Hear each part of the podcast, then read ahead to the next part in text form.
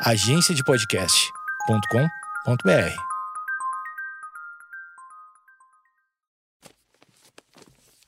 papierpodcast.com.br. Olá, muito bem-vindo e bem-vinda ao ou bem-vinda, né? Tu não pode ser duas pessoas, né? Então muito muito bom ter você aqui, que você é uma pessoa, não sei que você esteja ouvindo em duas, enfim, não, não interessa, cada um ouve numa condição. E mas de qualquer forma muito bom lhe receber aqui, porque nós temos hoje uma entrevista diferente um pouquinho, acho que um tema que nunca foi falado aqui no, no, no, podcast. De qualquer forma, deixa eu me apresentar primeiro. Eu sou Eduardo Mendonça, se você não me conhece, me conhece. Uh, também sou, ah, aquela piadinha velha, ai que piada. É, o episódio de hoje convidei um, um, um, amigo meu, na verdade, e que hoje tem um, um papel, desempenha um papel importante uh, dentro do ICMBio, né, o Instituto Chico Mendes, que a gente que tanto se ouve falar aí uh, no noticiário, até porque o meio ambiente anda em voga, e ele trabalha mais precisamente né, em gestão de áreas protegidas e mais precisamente ainda relacionado ao turismo, ao turismo de um Brasil que às vezes a gente não vê aí na, na sei lá, no roteiro da CVC. Vou dar um exemplo aqui. Não está patrocinando, tá? Eu estou falando, dando um exemplo. Então, é, o, o, o, meu convidado de hoje para falar de natureza, vou falar de natureza, bastante natureza. É, esse cara que tem quase tantos passaportes quanto a Glória Maria, que é o Paulo Farias, ou Paulinho, eu vou chamar ele de Paulinho porque eu tenho o hábito de chamá-lo de Paulinho, é, já que conheço desde a infância. É um biólogo que trabalha uh, dentro do ICMBio, gestão de áreas protegidas e nós vamos falar então sobre natureza versus o urbano, uh, destinos improváveis, é, praias, por exemplo, que acabaram tendo. Uh, uh, sendo. Como é que eu vou dizer? Avassaladoramente. pegas por um, uma espécie, um, um tipo de turismo, enfim, muita coisa. A gente conversou sobre muita coisa e acho que é uma boa viagem para você ficar ouvindo e viajando mundo afora com a gente, tá bom? Paulinho Farias, logo depois da vinheta.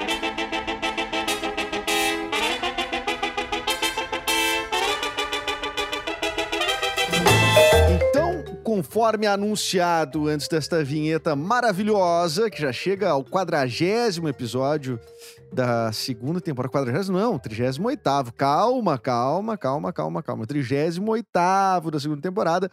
Hoje nós vamos conversar conforme prometido, então, com este cara que é biólogo de formação e que trabalha uh, em gestão de áreas protegidas lá no ICMBio, Instituto Chico Mendes trabalha, então tá bem próximo da questão do meio ambiente e não é só sobre isso que a gente vai falar, evidentemente, tem muita coisa que a gente vai falar, Vou conver... Mas é um tema meio inédito aqui no podcast, né? Não me lembro de trazer outra pessoa que, uh, que tocasse com tanta propriedade nesses temas. E, por acaso, ele também é meu amigo de longa data, o Paulo Farias. Ô, Paulinho, vou te chamar de Paulinho, né? Porque vai, vai escapar. Como é que Cara, tá, Cara, é um prazer estar tá aqui, Eduardo. Um prazer bastante grande reencontrar, ainda que virtualmente, um amigo de mais de 20 anos. E num projeto tão bacana, cara. Tô bem. De volta ao sul do Brasil com frio, mas muito bem. Pois é, cara, de volta ao sul do Brasil com frio. Isso me soa como uma pessoa que está desacostumada com o sul, sendo que tu sempre morou no sul, assim, pelo menos na fase uh, adolescente, até início de fase adulta, tu sempre morou em Santa Catarina. Eh, tu, eh, depois de te formar biólogo, tu viajou muito o mundo, né? É, cara, viajei um pouquinho, morei os últimos 10 anos no Centro-Oeste, 11 anos, na verdade, entre Mato Grosso e Distrito Federal. E agora tô de volta depois de ter rodado um pouquinho por aí e não ter rodado nada esse ano, né? pois então, complicado. então, é isso aí. Isso é uma coisa que eu vou te perguntar, até porque as pessoas podem ouvir esse podcast já pós-pandemia, né? É, toda, toda a segunda temporada do meu podcast do Projeto Mendas aqui, ele está sendo gravado uh, na durante a pandemia. Eu sempre faço questão de dizer que a gente está uh, ah, gravando remotamente. E, e para um cara que fazia diversas viagens, é, isso é uma situação bem é, inédita, né? Tu parou total. Quantas viagens tu fazia por ano, cara? Cara, é até interessante tu falar isso, porque em algum momento da minha vida eu quis começar a contar, né? E cheguei ao cúmulo, cara, de 58 viagens, é, contando só as aéreas, entre janeiro e dezembro, isso em 2018. Nossa, foi tudo, tudo, tudo, a trabalho tu foi fazer ou, ou, ou, nem sempre é a trabalho? Nem sempre é a trabalho, mas é, da mesma maneira que você, meu amigo, eu tenho a feliz coincidência de ter um trabalho que se encontra muito com a minha vida pessoal, né? Então, hora eu estou viajando a trabalho para parques nacionais para fazer alguns esportes em contato com a natureza, a hora eu estou viajando a lazer para fazer a mesma coisa. Não, mas tu, uh, uh, eu te anunciei aqui como um cara que trabalha na gestão de áreas protegidas, né? É, uh, por que que tu precisa... Dá uma contextualizada na tua função Uh, e o porquê que tu tem que viajar tanto, sair tanto, assim. Claro, claro. Eu trabalho para o ICMBio, né? A gente trabalha com a gestão das áreas protegidas federais, unidades de conservação, como parques nacionais. A gente está falando aí de Foz do Iguaçu, da Tijuca, onde tem o Cristo Redentor, dos Lençóis Maranhenses, mais próximo aqui da gente no sul do Brasil, ali do Aparados da Serra, com no do Itaimbezinho. Então, é, são mais de 330 unidades, parques, florestas, reservas no Brasil que protegem esses grandes monumentos e ativos naturais.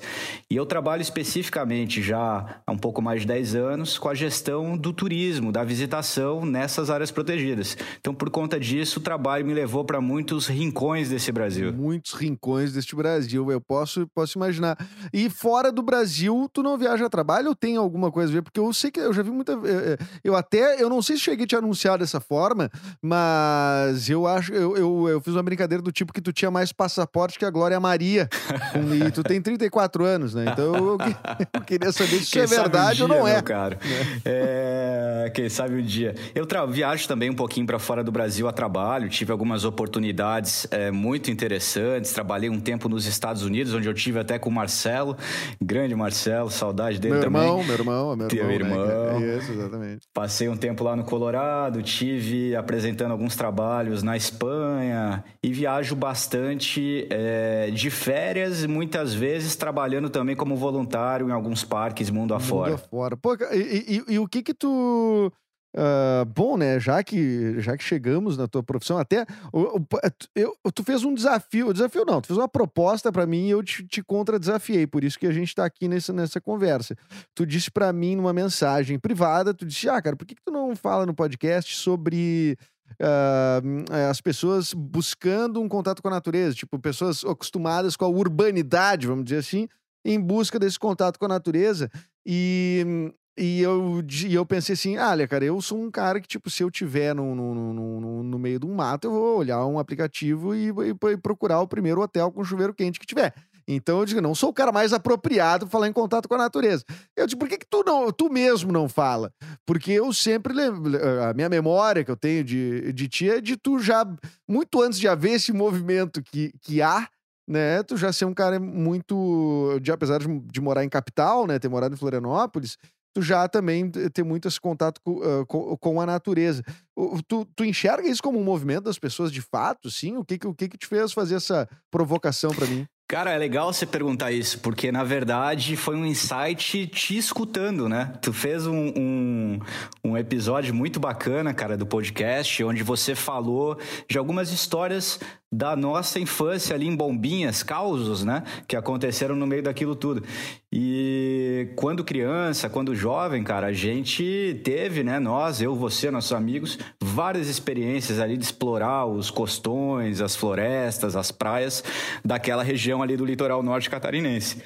E nesse momento é, que a gente vive no, no, contexto da pandemia, há uma série de restrições aí de tráfego, né? Restrições de acesso a áreas de interesse, as pessoas estão ficando mais em casa e pessoas que têm uma vida um pouco mais outdoor, né? Ou busca a recreação em contato com a natureza, busca o esporte em contato com a natureza, caminhada, que são que há uma tendência realmente, né? As pessoas têm buscado mais isso com o tempo, por questões de saúde, de felicidade, bem-estar, qualidade de vida.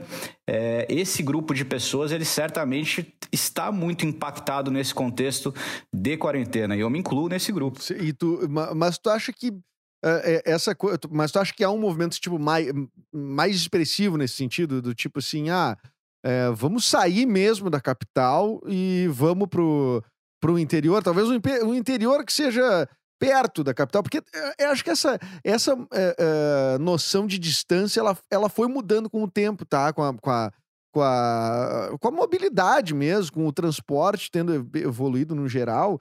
É, eu, eu, eu, vou fazer, pegar um exemplo bem pessoal. Eu sei que a gente não pega isso para analisar, para fazer análises é, gerais, assim, globais, mas talvez tenha coisas de, desse tipo. Quando eu era criança, adolescente, quando eu ia pedir para meu pai me levar em algum lugar, é, por exemplo, sair de um, de um lado da cidade, por exemplo, Porto Alegre, e ir até a zona sul da cidade, que é um trajeto de 25 minutos, 30 minutos no máximo, é, hoje eu sei disso, era considerado uma coisa muito distante. Era quase como uma outra cidade, tu ia a, a, a, a outra parte da, da, da, da cidade, o outro lado.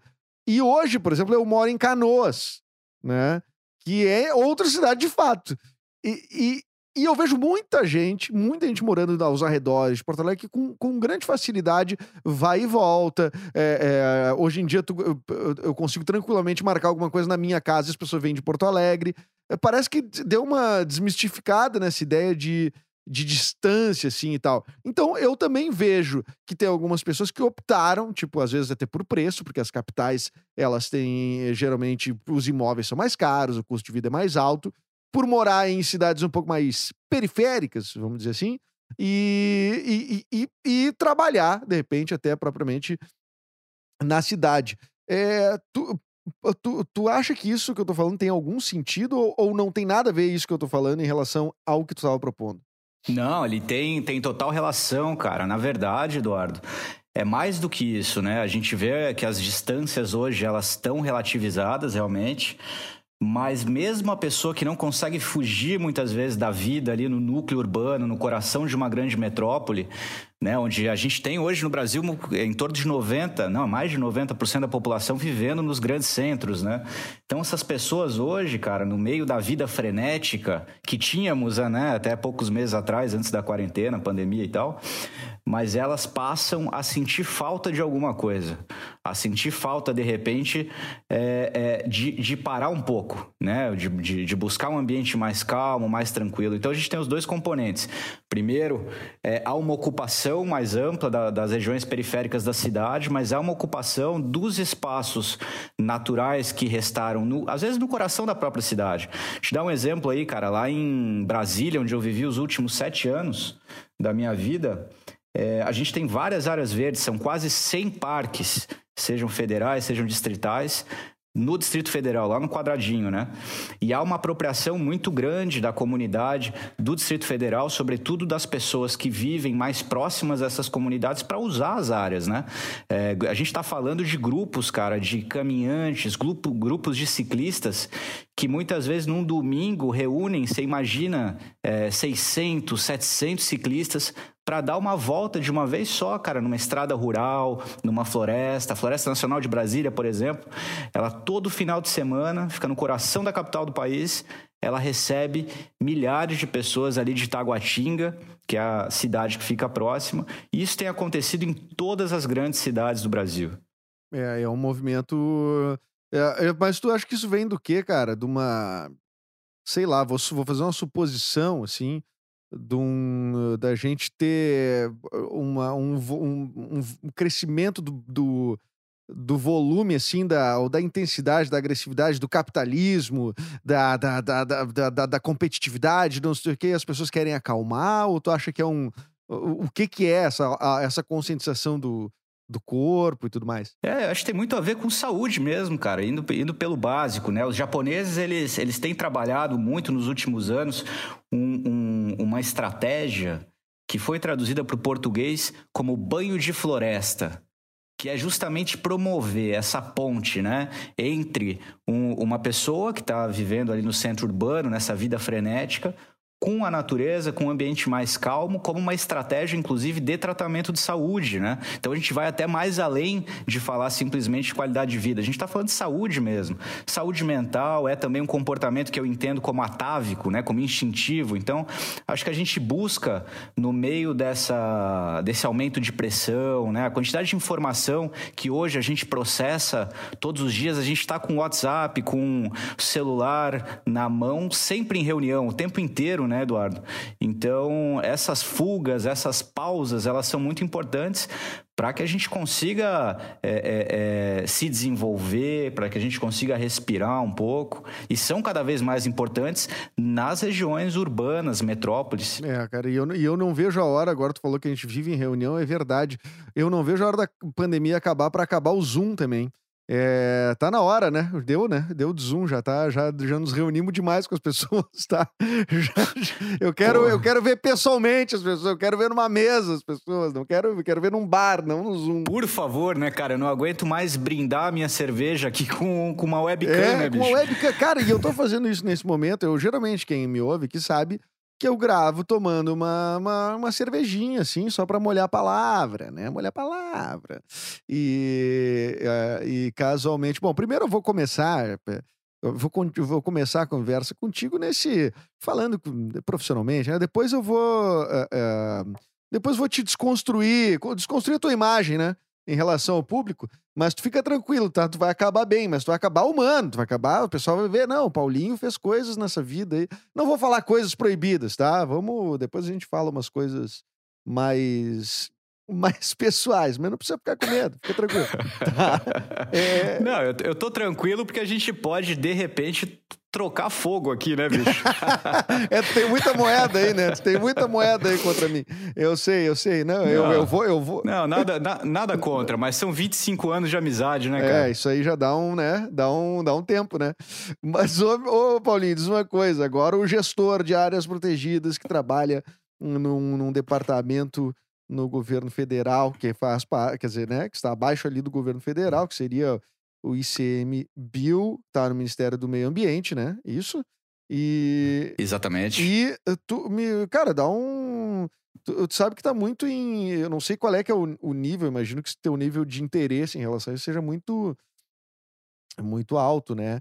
Mas é, o, meio ambiente, sim, sempre tem o foco, né, principal, assim, que se fala, é a Amazônia. O mundo tem olhos para a Amazônia, né? E isso significa o, uh, inclusive movimentos de, de, investimento mesmo, cada decisão que um, que, o, que um governo faz ou tem acerca disso, em especial o Brasil, que tem a maior parte da Amazônia dentro do seu território, é, os países reagem no mundo inteiro. Qual é a. Cara, o, o que que. O que que tu sabe aí, o que que tu pode dizer pra gente que a gente não consegue alcançar em noticiário, por exemplo. A gente ouve falar de queimadas, de dia do fogo, a gente ouve de uh, pressão de, de, de uh, em cima de te te terras indígenas, a gente ouve até de assassinatos, uma espécie de uma. quase uma pistolagem que se fala no norte do, do, do país, né? O crime de aquele que é né, que é, é matar alguém por, por encomenda, enfim, geralmente ligado a isso, ao desmatamento. A, a, o que, o que, que a gente. É, o cenário é pior do que a gente está vendo, ou é melhor do que a gente está vendo, ou a gente está vendo a, a realidade? Cara, eu acredito muito que a gente vê a realidade. Realmente, assim. Gente, e, e, o interessante é que a realidade nela não é só no Brasil, não é só na Pan-Amazônia, na Amazônia brasileira, né? Quando a gente está numa recessão econômica, quando a gente se encontra num processo de recessão, isso acontece em todos os países que têm recursos naturais e riquezas como o Brasil tem, a gente vê uma pressão natural maior sobre os recursos naturais. Porque o recurso natural ele é riqueza pronta, né?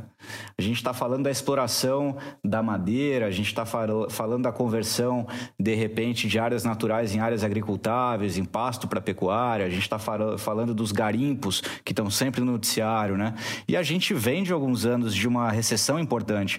Então é natural que, independente do, do, do, do discurso é, é, é político, né, que muda de governo para governo, de momento para momento da história da nação, a gente tenha momentos de grande pressão sobre os recursos naturais. E esse é um momento é, bastante crítico, sem dúvida nenhuma, cara. É, a gente está vendo desmatamento, está vendo as queimadas. E, e, e, qual é o que, que o ICMBio, qual é o papel do ICMBio nesse. Uh, qual é o trabalho do ICMBio em relação ao meio ambiente? Qual é o ponto crítico, assim? Qual é o, qual é que é o papo do momento no ICMBio, vamos dizer? É, assim? cara, a gente não trabalha dentro do ICMBio com a gestão da natureza como um todo de forma ampla. A nossa competência é cuidar das nossas mais de 330 unidades de conservação. E é muita coisa. A gente está falando de mais de 10% do território terrestre brasileiro. São mais de 80 milhões de hectares no Brasil inteiro, sobretudo na Amazônia, mas há unidades no Brasil todo. É, uma, eu vou entrar na, na seara que me diz respeito diretamente, tá, camarada? Então, assim, um, um, um dos claro. componentes que eu acho que eu acho que é sempre legal ter oportunidade de, de falar, cara, de dividir, é que a conservação ela traz desenvolvimento, né? Então, muito por conta disso, ao longo da minha carreira, eu optei caminhar pelo Talvez, talvez pela agenda mais positiva desse desafio amplo que a gente tem que é gerir patrimônio natural. Então, o desenvolvimento do turismo, cara, especificamente em áreas protegidas, em parques nacionais, em florestas, né? Hoje eu trabalho aqui na área de proteção ambiental da Baleia Franca, no litoral sul de Santa Catarina, sede em Bituba. É, o turismo, ele gera muita riqueza, é um dos grandes mercados globais. Né? O ecoturismo, especificamente, que é uma das vocações brasileiras, ele vem crescendo a passos largos, né? A gente teve recordes ano após ano aí nos últimos anos de aumento de demanda de visitação nos nossos parques, nas nossas unidades de conservação. E essa riqueza, cara, gerada pelo turismo, é uma grande ferramenta de conservação, né? Ela convida a sociedade a entender o que é conservação da natureza, mas ela retribui de maneira generosa com serviços é, é, é, ecossistêmicos, como a gente fala tecnicamente, mas com oportunidade de lazer, aquilo que a gente vinha falando, né? Oportunidade de visitar áreas bacanas, bonitas, para de repente para os visitantes praticarem seus esportes, visitarem cachoeiras, visitarem praias bacanas, conservadas. Então, essa é uma grande troca que a gente faz com a sociedade, mas desenvolvendo muitos negócios, né, cara? Estimulando a economia por conta disso. Mas e, e tu já te deparou, assim, é, todas as. Vamos dizer assim, é, quando a gente está falando de, de área de preservação natural, é, a, a gente imagina Uh, que sejam. Tu, tu, não vai cercar o lugar com, com, com, uma, uma, uma, guarda para ficar monitorando possíveis invasores, vamos dizer assim, né? É, mas, tipo, essas coisas assim que a gente vê eventualmente, bem leigo, tá? É, ah, Luciano Huck constrói uma casa em área uh, protegida, ou área que era preservada, que era proibida, enfim. Milicianos no Rio de Janeiro começam a construir não sei o quê. Pá, pá, pá, é, tu já te deparou com alguma. Uh, tu, tu, já teve algum enfrentamento, assim, tenso nesse sentido? É, é, porque, para mim, na, na minha cabeça, né? Que só funciona para mim, né? Evidentemente, não para os outros, mas imagino que muita gente concorde. É, eu não consigo ver como uma coisa plausível alguém propositalmente querer, sei lá, é, prejudicar a natureza, né? Tirar uma área preservada ou né, destruir ela, deturpar ela de alguma forma. Já passou por situações de, de enfrentamento, assim, de alguma forma? É, já, cara, já. Eu acho que todo mundo que, que faz a gestão é, de espaços protegidos, né, que sofrem pressões as mais variadas, já passou por esses desafios. A gente está falando, assim, de, de, às vezes, de pressões muito específicas, né? Se a gente for olhar aqui para a região serrana catarinense, por exemplo, a gente tem áreas com grande pressão de palmiteiros, né? que buscam as áreas naturais onde, onde ainda tem palmito jussara nativo é, para de repente explorar esse recurso. É, uma das primeiras grandes operações que eu trabalhei, cara, quando eu comecei a, a trabalhar no ICMBio há mais de 10 anos atrás, foi contra o tráfico de animais, por exemplo. Foi uma operação bem intensa que envolve apoio policial, eventualmente envolve é, prisões, abordagens um pouquinho mais ríspidas, né? Pessoas armadas. É... Ah, isso já, já, já configura uma, uma certa tensão, né? Já dá uma. já dá uma emoção. Não, muitas né? tensões, cara, muitas tensões. A proteção, especificamente, não é a minha é, especialidade, né? Mas eu sou fiscal também. E a gente tem várias pessoas que trabalham especificamente com fiscalização, inclusive as fiscalizações mais cinematográficas, né? Muitos colegas é, do IBAMA, muitos colegas do ICMBio, muitos colegas das polícias, né? Das forças policiais é, estaduais, polícias ambientais, eles trabalham em conjunto para conseguir fazer frente é, a organizações, verdadeiras organizações criminosas, muitas vezes, né, cara? Que estão relacionadas ao desmatamento de grandes áreas, que estão relacionadas aos garimpos ilegais que têm se desenvolvido em algumas, em algumas áreas e regiões. É um trabalho que tem uma faceta muito tensa, sim, né? É, mas é um trabalho muito diverso, né? Então são muitas, muitas especialidades. Tu tem que, a, além de. Bom, já que, já em especial que a tua área não é especificamente a, a proteção, né? Eu digo assim, de ficar fiscalizando e tal mas é, vocês têm que propor também o que se fazer de turismo uh, com essas áreas preservadas? Sim, temos, cara. Se de um lado a gente tem o comando e controle, né, que é o que a gente vinha falando, que ajuda a proteger diretamente, de forma ostensiva, muitas vezes dessas ameaças. Do outro lado a gente tem outras agendas. Tem a relação com comunidades tradicionais, uma grande agenda de gestão socioambiental que trabalha em reservas extrativistas, etc.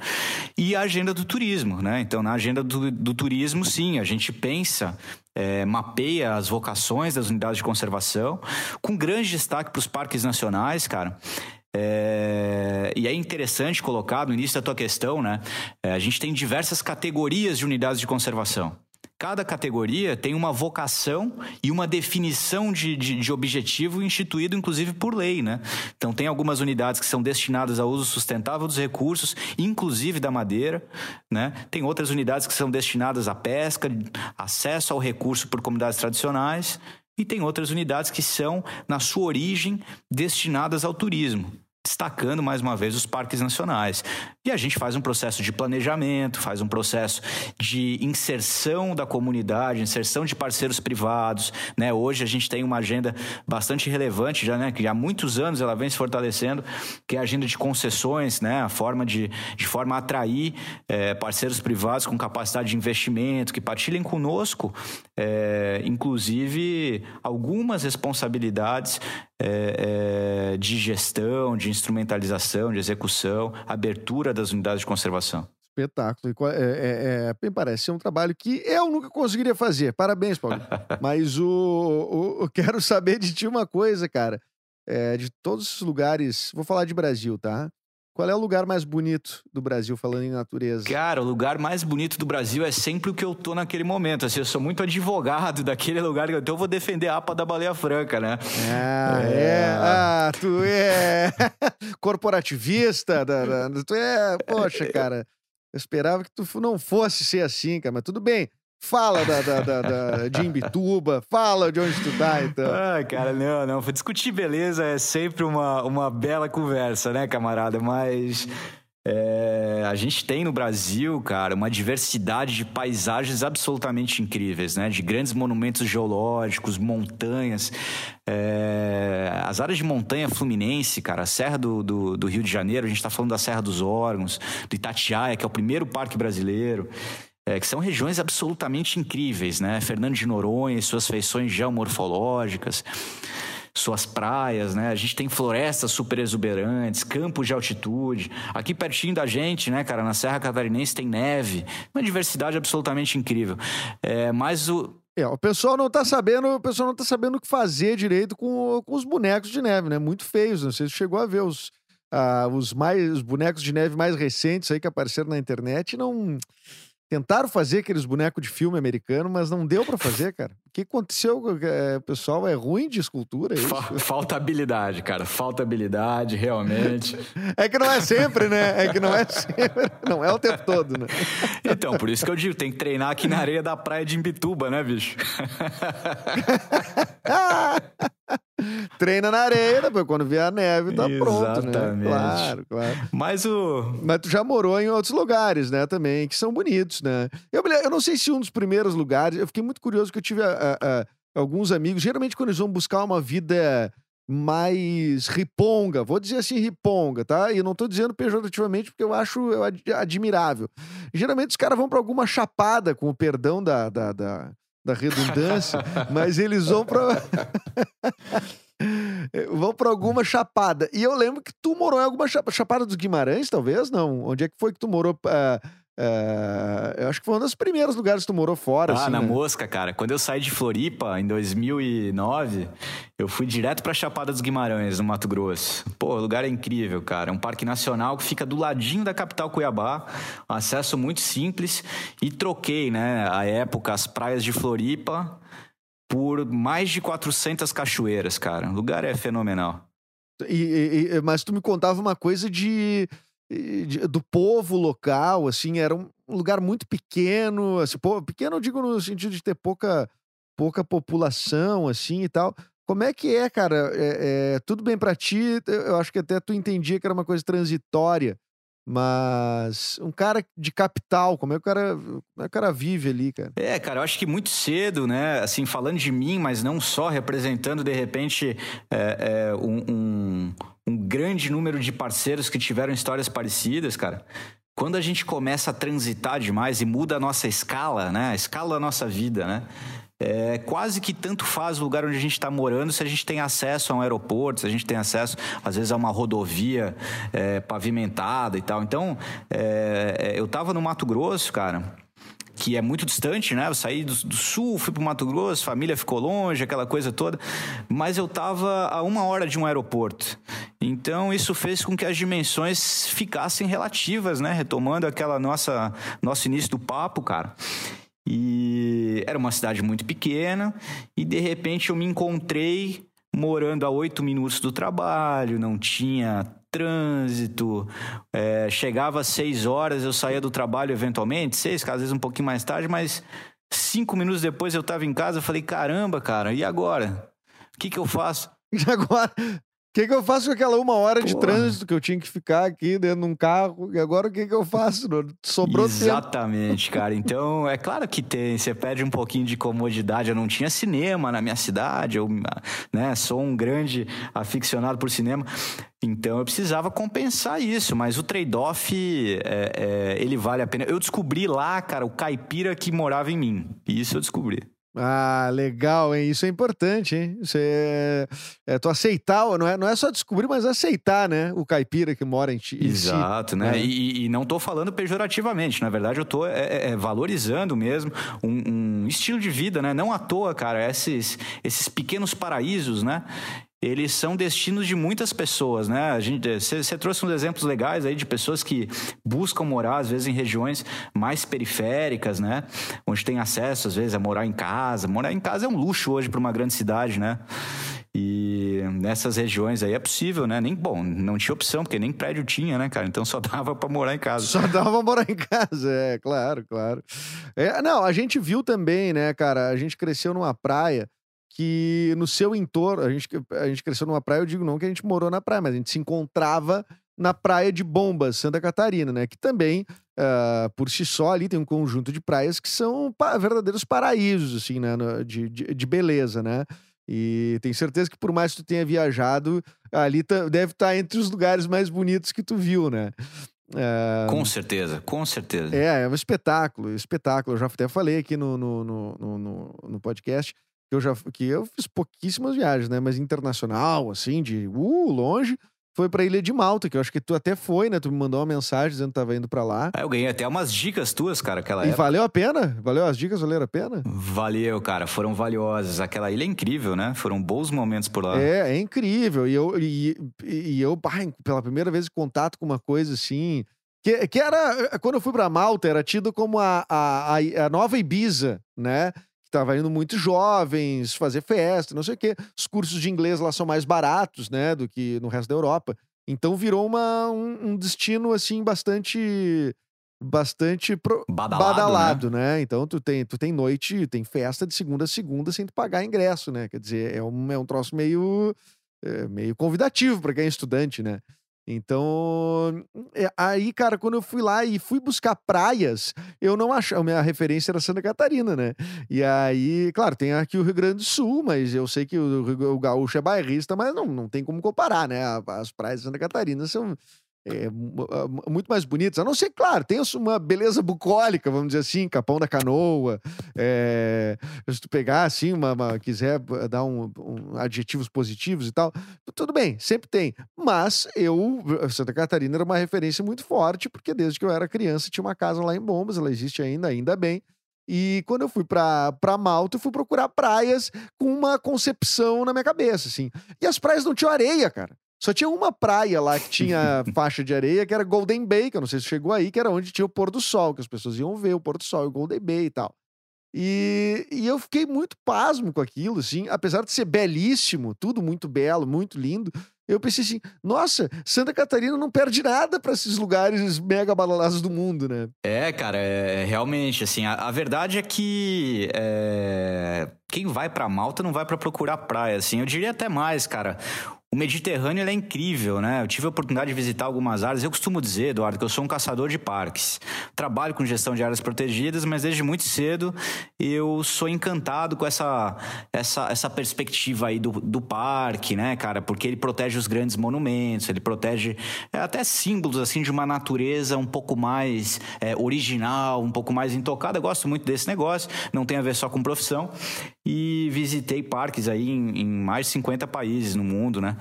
E foi bastante coisa. Isso me ajuda também bastante pro meu trabalho, é, com uso como referência, como benchmarking, aquela coisa toda.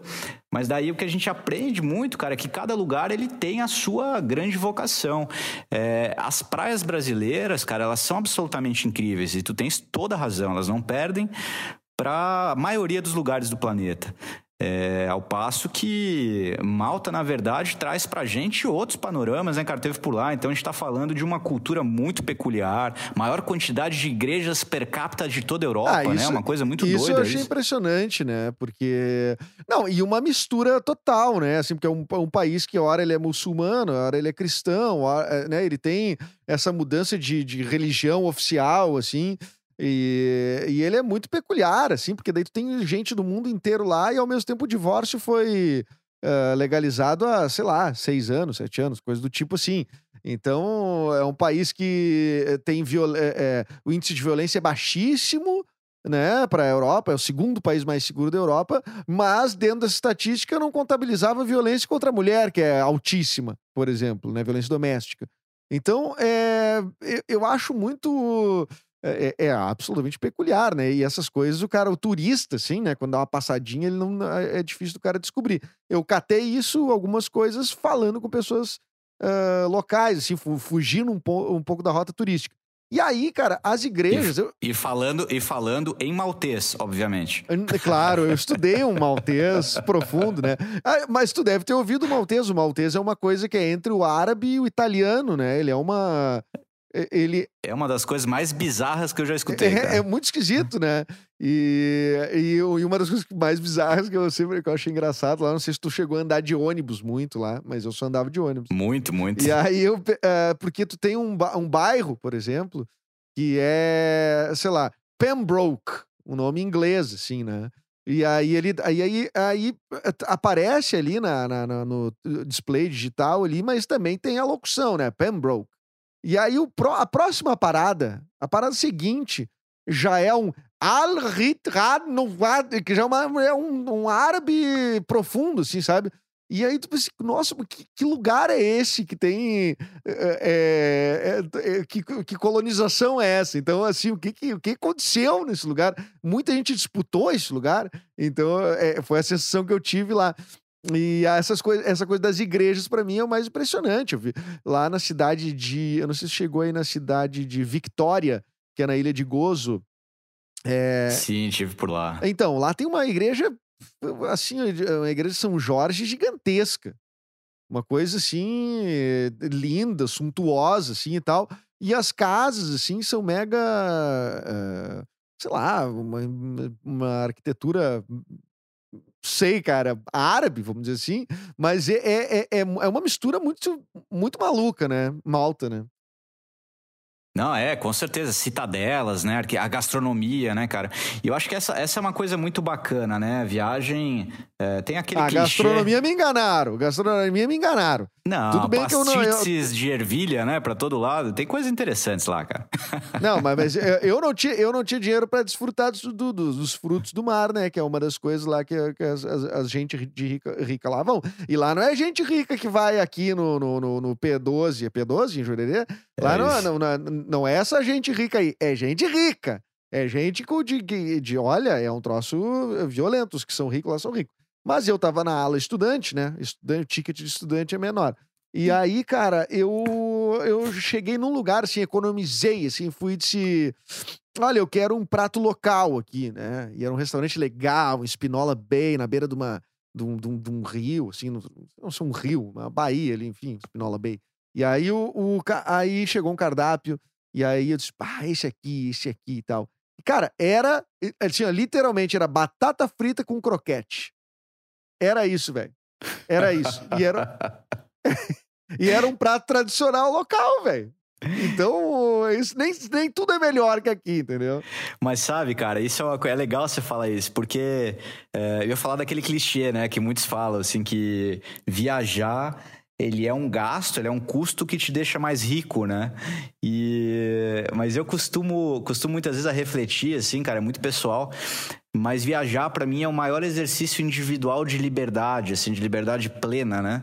Onde de repente você se encontra num local totalmente diferente daquilo que você está acostumado, sai totalmente da zona de conforto e tem essas experiências, né, cara? Você tem, constrói expectativas com o desconhecido, é... pô, países árabes, países, né, a Ásia, pô, a gente tem, a gente tem algumas regiões que são muito interessantes, muito distantes daquilo que a gente conhece e vive aqui no Brasil, mas uma coisa que é muito legal é que, como tu, cara, assim, dá pra fazer isso com pouca grana, né? Na verdade, não é o quanto se gasta que define o tamanho da experiência, né, bicho?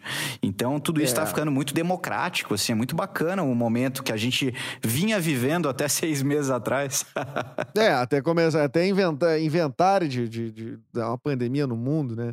É, é, é. Mas o que, o que eu tava puxando antes ali da gente, que tava, a gente tava falando de bombas e por isso que a gente acabou entrando em Malta, depois a gente pode até retornar, mas é que a gente é, viu ao longo dos anos, assim, e pra mim o recorte ele é mais claro ainda porque eu ficava o ano inteiro em Porto Alegre e só ia em novembro, dezembro, né, pra, ah, quando terminava as, as, as aulas, né, na escola, ia pra bombas, então. Então eu conseguia ver a- uma, uma evolução muito abrupta, assim, de, de. E eu digo evolução não no sentido positivo, não. Às vezes, às vezes eram coisas que é, tem o sentido. Tu diz que evoluiu, mas não é exatamente para um caminho bom, assim, né? Então eu vi até bombas das praias ali a menos afetada. Mas eu vi, por exemplo, ah, bombinhas virar uma praia que não tinha mais como caminhar na beira, assim, porque a primeiro quase não tem faixa de areia, né? E segundo, que foi tomada por um, não sei, um turismo agressivo, assim, de. de eh, virou um sinônimo de, de, de praia de, sei lá, praia badalada ou coisa do tipo. E tinha muito argentino, ah, muita gente do centro do país, enfim, era uma coisa apinhada de gente. Ah, a gente viu prédios passando de andares que a gente nunca achou que fossem passar. Ah, a gente tem um exemplo muito próximo ali de Balneário Camboriú, que hoje tem os prédios mais altos do Brasil, é um troço sinistro. Da assim, América né? Latina, inclusive, tá em construção lá, cara, arranha-céus gigantescos que balançam nos ventos, é uma coisa louca, né? É, aliás, grande merda tu ter um apartamento que balança no vento. É, é- é- sinceramente, cara, eu acho, eu tenho mais é medo do, do- do- do que vontade de ter um apartamento que balança com o vento. Mas não tenha dúvida, eu nem subo num treco desse, bicho. né? É, não tem como, cara. Mas o, o- tu percebeu isso? Tu percebe isso, assim? O que que... Tu que trabalha com, com a, a parte de turismo, né? Dentro do CMBio, eh, tem como coibir esse, de alguma forma? Tem como se adaptar, adaptar o turismo num geral ah, e, não, e não precisar, talvez, desse volume de construções, esse volume de... Porque o, o que parece, assim, é que eh, essas coisas sugam a alma do local, assim. Não quero parecer um... Também só um nostálgico, né? Simplório, assim, mas eu... É, é- é- é porque, por exemplo, depois das três da tarde, Balneário Camboriú não, eh, não tem sol na beira da praia, tipo assim. É. É, a tua reflexão é muito legal, cara, porque é claro que existem modelos que são mais sustentáveis, né? O que, que é o sustentável nessa, né, é, é olhando para esse desenvolvimento que tu traz, Eduardo? Pô, a gente está falando de não perder aquilo que nos encanta, não perder aquilo que nos atrai, e a gente eventualmente perde um pouquinho do modelo de desenvolvimento que a gente não só viu em Bombinhas, mas em tantas cidades aqui do litoral é, é, sul do Brasil, né? Onde você tem é, um local que por sua exuberância, pela beleza da sua paisagem, você tem uma atratividade e acaba desenvolvendo uma marca, uma grife, né? É, os teus pais, os meus pais, cara, eles visitaram Bombinhas a época que ainda era um distrito de Porto Belo, antes da emancipação, início dos anos 90. Cara, e era uma área ruralizada, né? Uma área onde você tinha as praias ainda inóspitas, escuras à noite. Hoje a gente não tem só prédios, né? É, um, um, tem um ponto, por exemplo, que me incomoda incomoda demais, que é aquela história de matar a galinha do ovo de ouro, que é, por exemplo, a falta de saneamento, né? Então você tem todos os verões um município que, por marca, é um município que é a capital nacional do mergulho, aquela coisa toda que tem águas e praias incríveis, né?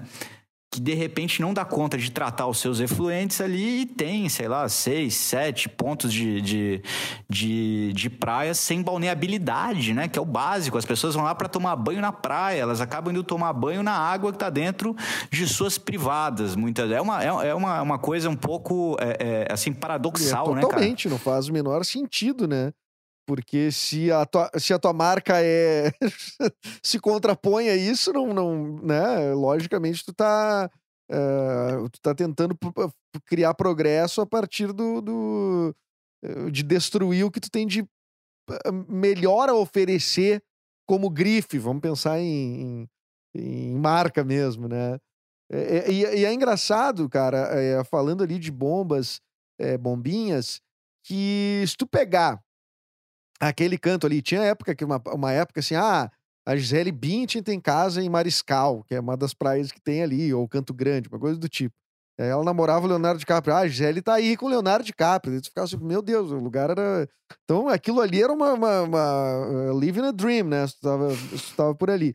E as pessoas até hoje se encantam, claro. Mas nem tu pega um recorte assim, ó, que tem bombas, aí depois tem bombinhas, aí tem quatro ilhas, aí tem mariscal, aí tem. Aí tá, essas todas, Mariscal também tá bem ocupado e tudo mais.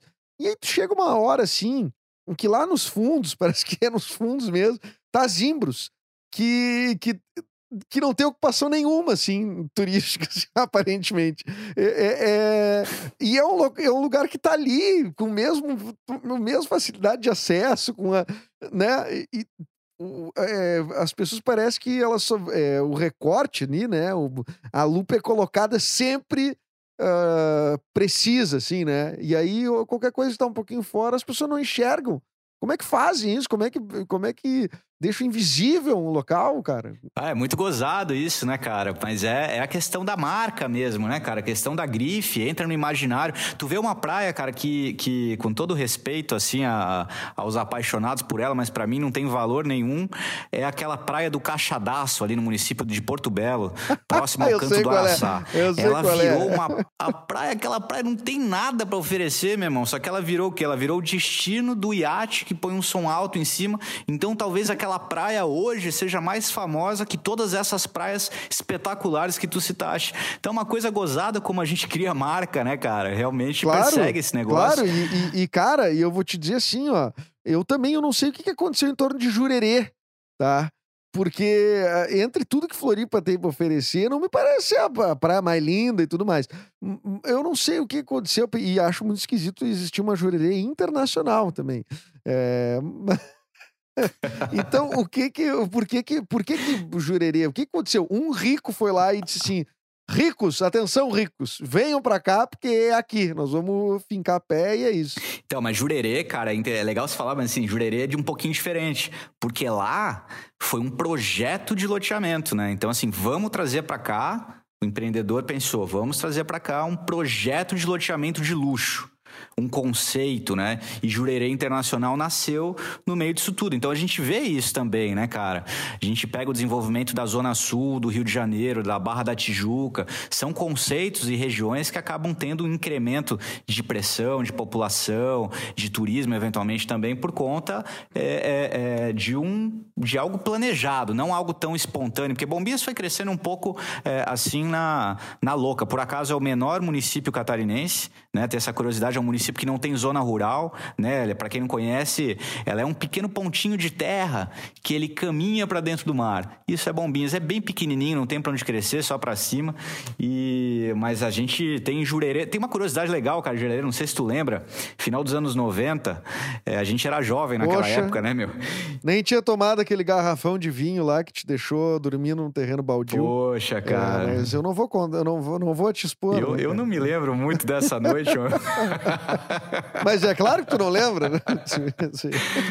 Pô, belos invernos em Bombas, hein, meu irmão? Mas vamos em frente. O... É. então, cara. vai lá, vai lá. Aqui, vai lá que tu ainda tá com moral lembrei, aí. Lembrei, tava lembrando da ressaca, mas vamos voltar aqui.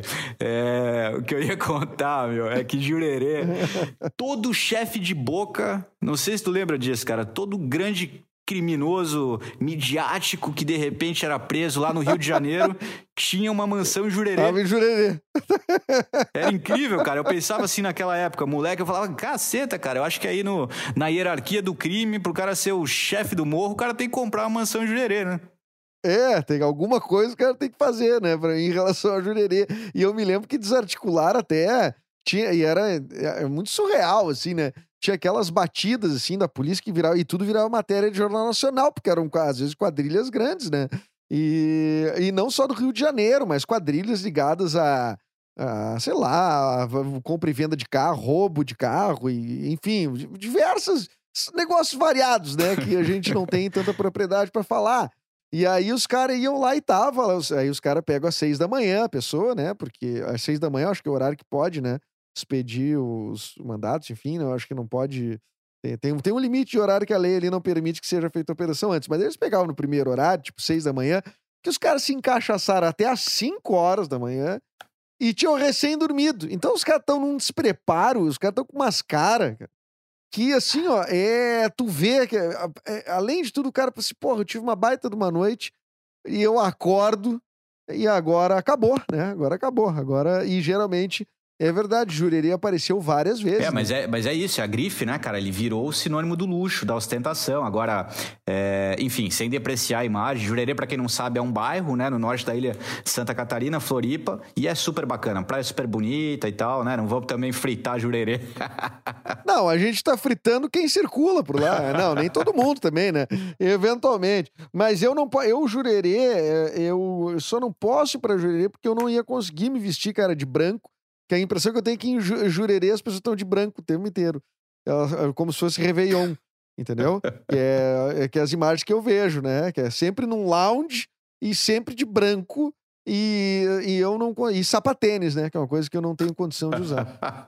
é, eu passo longe de Jurerê também, camarada. Eu continuo, continuo nas praias, como é que é? Ripongas, né? Que você falou. vamos nas ripongas, vamos nas ripongas, mais legal quiosquezinho, quiosquezinho na beira da praia. Mas não, mas Jurerê, eu conheci Jurerê há muito tempo, né? Não, o que eu tô falando é muito mais uh, estereotipando uma ideia, assim como tem em vários lugares, né? Uh, tu citou aí uh, talvez a, a, a, Barra, né? Em relação ao Rio de Janeiro. Enfim, tem, tem vários. Uh, a maior grife do turismo brasileiro deve ser Fernando de Noronha, né? Ah, eu acho que sim, cara. Noronha, ele tá no imaginário de muita gente, né? Ele tá no imaginário porque é difícil chegar mesmo, né? Passagem é cara, hospedagem é cara, alimentação é cara. E então, assim, é um pouco intocável, mas pelos seus valores, né, cara? Ele é incrível. Não sei se você teve a oportunidade de dar um pulinho por lá ainda, cara, mas é realmente muito não, bonito. Não fui. Fiquei, fiquei, muito curioso depois que o Bruno Gagliasso promoveu uh, no imaginário das pessoas o surubão de Noronha, né? E, e eu, eu, eu, não sei se chegou a ouvir falar dessa história, se tu esteve lá, talvez, no Surubão de Noronha. É, mas eu ali eu fiquei muito curioso de, de ver Noronha. Eu disse, olha, mas rola esse clima também, é, aí fica interessante. Pois é, cara, assim, é, é legal lembrar que Noronha não só é um parque nacional, como é também uma área de preservação ambiental. Então, Noronha é uma são duas unidades de conservação federais e todas as atividades que são é desenvolvidas lá, turísticas, é, de certa forma tem um pouquinho ali da, da nossa da nossa do nosso dedo enquanto ICMBio, mas bom, eu não tive nenhum. Não, mas peraí, mas o, mas o surubão, o surubão não tá no escopo de vocês, Não, não né? tá, não tá. Ele foi espontâneo mesmo. Eu ia te justamente falar que eu não, nunca fui oficiado sobre o surubão. nunca, nunca falaram, nunca te disseram nada. Então eles não pediram uma licença oficial pra fazer o tal do surubão, Cara, né? nem me convidaram, inclusive. De- não deram nem umas pulseiras pra Nada, vocês, nada, assim, sem, pelo menos sem pra... entrada VIP. Eu achei engraçado que esse é o imaginário que as pessoas têm sobre artista, né? E o próprio Bruno Gagliasso brincou com isso, né? Que tipo, ah, eu sobrevivi ao surubão de Noronha. Quer dizer, é, é, é claro, né? Lugares paradisíacos, mais artistas, parece que é uma coisa. é, bom, daí tu imagina, né? Daí tu imagina o que tu quiser e as pessoas adoram dar uma. a- a- a- aliás, o, o- ficcional é sempre mais interessante do que o real, né? Pelo menos na maioria das, das vezes, né? A lenda, a lenda que vale mais, né? Agora, ali, ali junta um pouco dos nossos dois mundos, né, Eduardo? Assim, me referindo a ti como um artista, né, cara? E, e- e- e se referindo a mim como um, um- um gestor da natureza, vamos dizer assim. E ali junta um pouco do imaginário dessas duas artes, né, bicho? Tá, e tu quer dizer que tu fica com Noronha e eu com Surubão, eu- pelo que eu entendi na, na, na- nessa tua observação? É uma, é uma divisão, né, bicho? Divisão de tarefas. Ô, meu, e eh, de- ah, ah, depois de Imbituba, tá morando em Imbituba, né? Tu falou. Isso, tô aqui em Bituba, cara. Depois de Imbituba, pra onde? Pra onde? Pra onde vai? Qual é o lugar que tu não foi, que tu tem que ir? Ah, não precisa ser pra morar. Vou, vou estender, vou ampliar a pergunta. É, qual é o lugar que fal- falta conhecer, assim, que tu diz, puta que pariu, esse lugar aí, eu, eu tenho uma caralhada de viagem nas minhas costas e não, esse lugar eu não fui. Cara, que, que, que provocação, né, cara? Porque falar disso, você imagina você com muita fome, muita fome, você tá três dias sem comer e alguém te pergunta o que você quer comer, né, cara? Qualquer coisa que vier é lucro, É. bicho. Eu tô há seis meses trancado em casa, meu irmão. É, tu desequilibrou, né, cara? Desequilibrou o- o- a energia do universo, cara. Tu, tu viajou demais, agora o universo tá dizendo que tem que ficar quietinho um pouco. É. Mas não tem um lugar assim que tu, dese... que tu assim, tipo. Diz, porra, esse eu tenho curiosidade, ou alguns lugares, vamos dizer assim. Não, tem muitos, cara. A gente tem, no, no tempo que, que, que voltei a Santa Catarina aqui, tem olhado muito aqui pra nossa região, né, cara? E tive recentemente em locais, assim, um pouquinho antes, né, da, dessa confusão toda da quarentena e tal. Tive alguns locais aqui na Serra de Santa Catarina mesmo, do Rio Grande do Sul, que eu nunca tinha estado, né? E é muito legal, às vezes, quando a gente tem a oportunidade de olhar com a lupa, assim, o que tá ao nosso redor. As próprias praias aqui do litoral sul catarinense, é, eu sempre tive uma relação muito grande com Bombas, a gente falou muito disso, com Floripa, e o litoral norte era minha, o meu quintal. O litoral sul tinha explorado tão pouco. Pô, e tô encantado, cara, encantado, assim. As praias são incríveis, as trilhas. E as trilhas é uma coisa legal falar, assim, porque a gente tá numa, agora numa movimentação muito grande de pessoas, de voluntários, de sociedade, né, de parceiros, que tem colocado no, no chão um, um sonho, cara, de tantos, que é uma rede brasileira de trilhas de longo curso. São muitas trilhas que estão sendo é, pensadas e implementadas no Brasil inteiro, é, muito por conta do esforço de gestores públicos também, gestores de áreas protegidas, técnicos como eu e tal, mas também de voluntários da sociedade, né? Isso tem colocado no, no radar e no mapa é, destinos turísticos mais locais muito especiais que sequer eu conhecia, né? Isso é muito legal. Essa, esse movimento está no Brasil inteiro, né, cara? Envolvendo milhares de pessoas. Já são 3 mil quilômetros de trilhas em mais ou menos aí uns 3, 4 anos de projeto. É bastante coisa. Eu, eu- tu sabe que tem. Tu falou de locais assim que não. Não estão num radar muito provável, vamos dizer assim. é, e eu. Eu, fui- eu, como tu sabe, meu trabalho ele me, me proporciona algumas viagens. As que eu falei de Malta, inclusive, era, era trabalho. Mas a, a, a- eu, a- uma viagem que eu fiquei, que eu fiquei muito curioso, fui, fiquei só um dia uh, lá. Foi em Santa Catarina também, um local pertinho de Criciúma chamado Nova Veneza. Nova Veneza, eu nunca, eu, eu já tinha escutado falar, já tinha visto placa, sei lá. E aí, cara, quando a gente foi lá, fiquei na frente da, da, da, da, da num hotel bem em frente à, à igreja aquela da Nossa Senhora do Caravaggio. E, e, e, e o, eu descobri que o turismo naquela cidade foi muito fomentado por, por uma pessoa, por um gesto de uma pessoa. Chama Luiz Felipe Scolari, né? O Filipão. O Filipão, isso eu conversando com pessoas locais ali, né? O Filipão, em 1990, se eu não me engano, ou 91, acho que foi 90, ele foi. Ganhou a Copa do Brasil. Ganhou né? a Copa do Brasil treinando o Criciúma. Tá? E o Filipão, então, que é devoto de Nossa Senhora do Caravaggio, ele fez a, a rota, né? Essa do, do, do de, de, sair a pé, caminhando de Criciúma e ir até lá. Uh, a igreja essa que eu falei, que é dentro de Nova Veneza.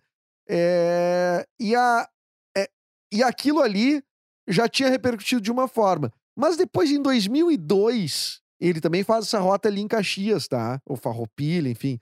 E, e, em 2002, quando ele ganhou daí o pentacampeonato mundial com a seleção brasileira, que daí ele já era o super Filipão, ele fez de novo.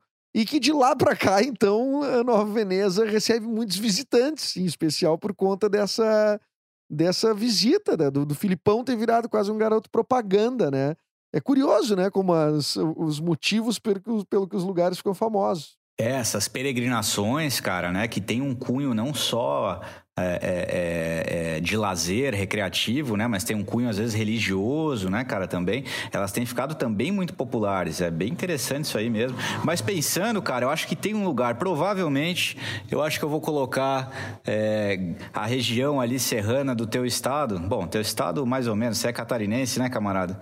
Mas eu nasci em Criciúma, né? Eu só, mas eu sou nasci aqui no é, moro desde criancinha. Aprendi a falar aqui no Rio Grande do Sul. Ah, é, é a, a, nossa nacionalidade, né? Eu sou manezinho aqui de Floripa, mas filho de gaúcha. Então é essa mistura toda do sul. Mas eu acho que é, Garibaldi... A gente usa, a, a gente usa aqui... como convém, né? A gente usa como convém, né? Se, se é pra. Se o, o gaúcho tá pisando na bola, não, eu sou catarinense. Se o catarinense tá pisando na bola, não, não, eu, eu sou gaúcho aqui. Então eu, eu uso como da forma que me, que, que, que, me deixa mais confortável. É, mas não é. tenha dúvida disso, né? Isso é, é muito, muito oportuno muitas vezes, né, cara? É. Mas, e Garibaldi. É, o que eu ia te falar era ali daquela região de Garibaldi, Bento Gonçalves, a Rota dos Vinhedos, né, cara? É um destino que Sim. me encanta muito e, e, e, de repente ele coloca no mesmo no mesmo cesto alguns ovos bacanas para esse momento de, de quarentena, de repressão por estar preso em casa. Ele coloca bons vinhos e um lugar muito bonito, né, cara? Então acho que pode ser um é, destino legal. É um destino legal. Tem uns destinos assim que não sei se chegam a ser destinos turísticos, mas são, são, características das cidades, né? Vamos dizer assim, não pode nem. Até é difícil usar isso para o turismo. Mas, por exemplo, acho que perto de Carazinho, ali, região, Passo Fundo, etc é, tem uma cidade chamada Victor Greff. Não sei se você já ouviu falar dessa cidade. Essa cidade, ela tem, sei lá, 3 mil habitantes, 4 mil, sei lá, é muito pequena. E nessa essa cidade, ela é a característica dela, ela é conhecida na região porque ela é os, o verde dela, a área verde dela, as praças e tudo mais, ela é quase como se o Edward Mãos Tesoura tivesse passado por lá é tudo é, esculpido, assim, né? Então é muito curioso assim, por que, que tem aquilo, assim, e virou uma marca da, da, da, cidade, Victor Greff. Cara, que legal, não conheço, não, mas eu vou até procurar conhecer, porque também uma região que eu nunca fui e que tá no meu imaginário é a região das missões, ali no, no extremo noroeste gaúcho, né, cara? E que onde é. a gente chega também num grande, uma grande bandeira é, de paisagem. Ali tem o a maior cachoeira do mundo de forma longitudinal, ali o Salto do Yucumã, num parque estadual, o Parque Estadual do Turvo, no Rio Grande do Sul. Pô, tem uma baita vontade de conhecer, cara. Que espetáculo, hein? Que espetáculo. É um mapeador de cachoeiras, né? Eu devia ter te chamado assim no início do, do episódio. Gostei dessa, dessa alcunha. Gostou? Me cabe. mapeador. De... é, tem uma outra cidade que é aqui no Rio Grande do Sul, que é Cândido Xavier, que é a cidade dos gêmeos tem uma, já sabia disso, um percentual de, de gêmeos que nascem lá, que é, que é absurdo, é, é, é, é gigante, é muito desproporcional ao, a qualquer cidade do Brasil. E aí uma teoria que se ventilava é que era um experimento que o Joseph Mengele, aquele médico filha da puta nazista, que, que era o, o, o doutor lá que fazia aquelas crueldades todas uh, com os prisioneiros nos campos de concentração nazistas, que, como muitos nazistas, foram acolhidos na Argentina, foram acolhidos no Brasil, né? Uh, que então o Mengele, que morreu em São Paulo, inclusive, acho que afogado, se não me engano, que ele teria passado uh, por Cândido Xavier, então que teria sido um experimento dele, mas tem gente que já desmentiu isso, que não é verdade e tal. Então, a partir da passagem do Mengele, nasciam então gêmeos a dar com pau em Cândido Xavier. Mas isso já, já, já, já é desmentido, não é verdade. As pessoas preferem. É aquela história da lenda, né? É aquela história da lenda. Pô, mas, mas curioso, viajei né? para longe. Eu me recordo de uma reportagem muito bacana da National Geographic, cara, uns início dos anos 2000, falando especificamente desse caos. Muito legal. National Geographic te patrocina, né, cara? Então vamos citando por aqui. Não, mas o National Geographic eu posso mandar um abraço, porque tem um. Uh, a voz da National Geographic é um cara que eu quero trazer aqui, até entrevistar, que é o Kiko Ferraz, que é o cara que faz o Net Geo. Ele é o Kiko, é um cara daqui de Porto Alegre. Tava semana passada, gravei com ele. Então, pra tu ver, né? Tudo que legal. Que legal, cara. Convergências, né? Convergências. É, convergências, né, cara? E tu, falando em voz, né? É, eu não queria falar isso no início do episódio, porque podia estragar o episódio inteiro. Mas eu tô achando a tua voz, cara, cada vez mais parecida com a do Júnior, do Sandy Júnior. Já te disseram isso, cara? Cara, inclusive, é, é, trabalhei inclusive no seriado eu, como, inclusive eu, como dublê, eu, eu, inclusive eu cantei na turnê. Não, tirando o teu sotaque, que o teu sotaque, né, daí é o que te diferencia dele, mas tu tá com um tom de voz, olha, cara, parecidíssimo com o Júnior do Sandy Júnior, sendo que o teu irmão é o Júnior também, né? Mas o, eu tô falando do Júnior do Sandy Júnior, né? Pois, né, Pô, cara? cara, essa aí foi novidade, mas eu vou até, até tentar gravar um som aqui, vai que eu não consigo uma boquinha. Não, e a vantagem é que o Júnior não era o que cantava bem da dupla, então tu não tem tanta responsabilidade, né? Bom, tenho só que encontrar uma dupla. Agora, você quer ser a Sandy, cara? Vamos, vamos fazer, fazer é, o meu, agudo, o meu agudo não tá, meu agudo não tá tão tão trabalhado. Mas a gente pode fazer, tentar. A gente canta um das aranhas, vamos relembrando Santa Catarina, né? Então, eu uso muito essa brincadeira do Das Aranha em programa de rádio e tal, porque é um troço também que, sei lá, é a banda de Santa Catarina é o Das Aranha. E, mas, te, mas eu lembro que na região lá tinha o Uniclans, né? Tu lembra dessas coisas? É Porto Belo, bombas. É, cara, cada lugar tem uma. tem sua peculiaridade, né? Que espetáculo. Olha, meu velho, é eu acho que vou encaminhar a pergunta final já, porque nós estamos em uma hora aí. Cinco, uma hora e cinco, mas é que tá boa a conversa. Eu iria mais tempo, né? Nós que já conversamos madrugadas, não é mesmo, Paulinho? Muitas, então, regadas vamos... a garrafões de vinho, né, camarada? É, isso a gente parou, né? Isso a gente teve que parar porque a ressaca foi, foi muito violenta, né? Isso gente. É. Eu tive que trocar, tive que passar para cerveja, né? Ficar mais, mais. Não, tro trocamos. O fígado encolhe com o tempo, né? Há essa lenda. Há essa lenda também, puta merda. Então, cara, é o seguinte: uh, lo... destinos. Destinos que as. Me dá um destino no Brasil e um destino fora do Brasil. Que assim que passar a pandemia, as pessoas deveriam ir. Elas já podem até ir fazendo, comprando pacote lá pro final do ano que vem, que elas deveriam ir. Legal, cara. Vou recomendar a Chapada dos Guimarães, então, é, é, deixando essa mensagem aí da cidade das 400 cachoeiras, Chapadas Vermelhas, Revoadas de Araras. Eu acho que aquele é um destino Ma muito é legal. Tô louco para voltar, morrendo de saudades. E Mato fora... Grosso, né? Não... Mato Grosso, Mato Grosso. Desceu em Cuiabá, uma horinha você tá lá, cara. Super bacana. E fora do Brasil. Cara, fora do Brasil, eu acho Só não me diz tudo se é Disney. Tudo se é Disney, não, não, eu não vou. Eu vou ser obrigado a te repreender aqui, né? Pô, deixa eu pensar em outro lugar agora, então, né, cara? Acabou com a minha reflexão. cara ia dizer a Disney. Ah, fora do Brasil, Disney, no Brasil, Beto Carreiro, é isso. Cara, é sacanagem. Cara, mas eu vou falar de um destino aqui pertinho da gente e que já é, por acaso, destino de muitos brasileiros que é o Parque Nacional de Torres del Paine, cara, no sul do Chile, que é um parque absolutamente incrível, cara. Vinha refletindo e batendo um papo com um amigo recentemente se não valia a pena voltar. Tem umas caminhadas de cinco dias, de oito dias nas montanhas nevadas lá dos Andes, cara, que são absolutamente fantásticas. Espetacular, boas, belas dicas. Quando falou local aqui perto, eu achei que tu ia eh, dizer, se for para Cabo Polônio, Cabo Polônio, e no Uruguai, no sul do, do no sul do sul, né?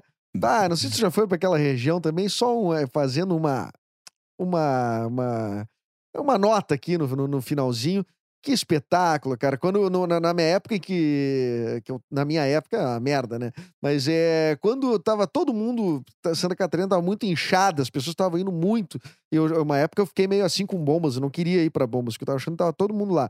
E aí eu peguei, fiz um movimento contrário, fui passar um Réveillon no sul, fui passar nas, na, na, naquelas praias ali de é, Punta del Diablo, é, Cabo Polônio, é, La Coronija, tem um, diversos praias. Tu já foste para aquelas praias? Já, cara, Santa Marta, pô, o lugar é incrível. São, Santa eu sou um caçador Marta. de parques, te falei, lá, lá, Cabo Polônio é um parque nacional também, e é o grande reduto do Jorge Drexler, né, cara? Um abraço para ele, deve estar nos escutando, né, bicho? Nos escuta, vou te dizer por que que nos escuta, porque ele é muito amigo do Vitor Ramil, né? Justo. E eu sou muito amigo da família Ramil, então, logicamente, o Jorge Drexler deve estar escutando e deve estar, estar recebendo teu caloroso abraço. Aquela coisa de que a gente tá a, a, quantas pessoas de qualquer pessoa do mundo? É, seis pessoas, né? Cinco pessoas.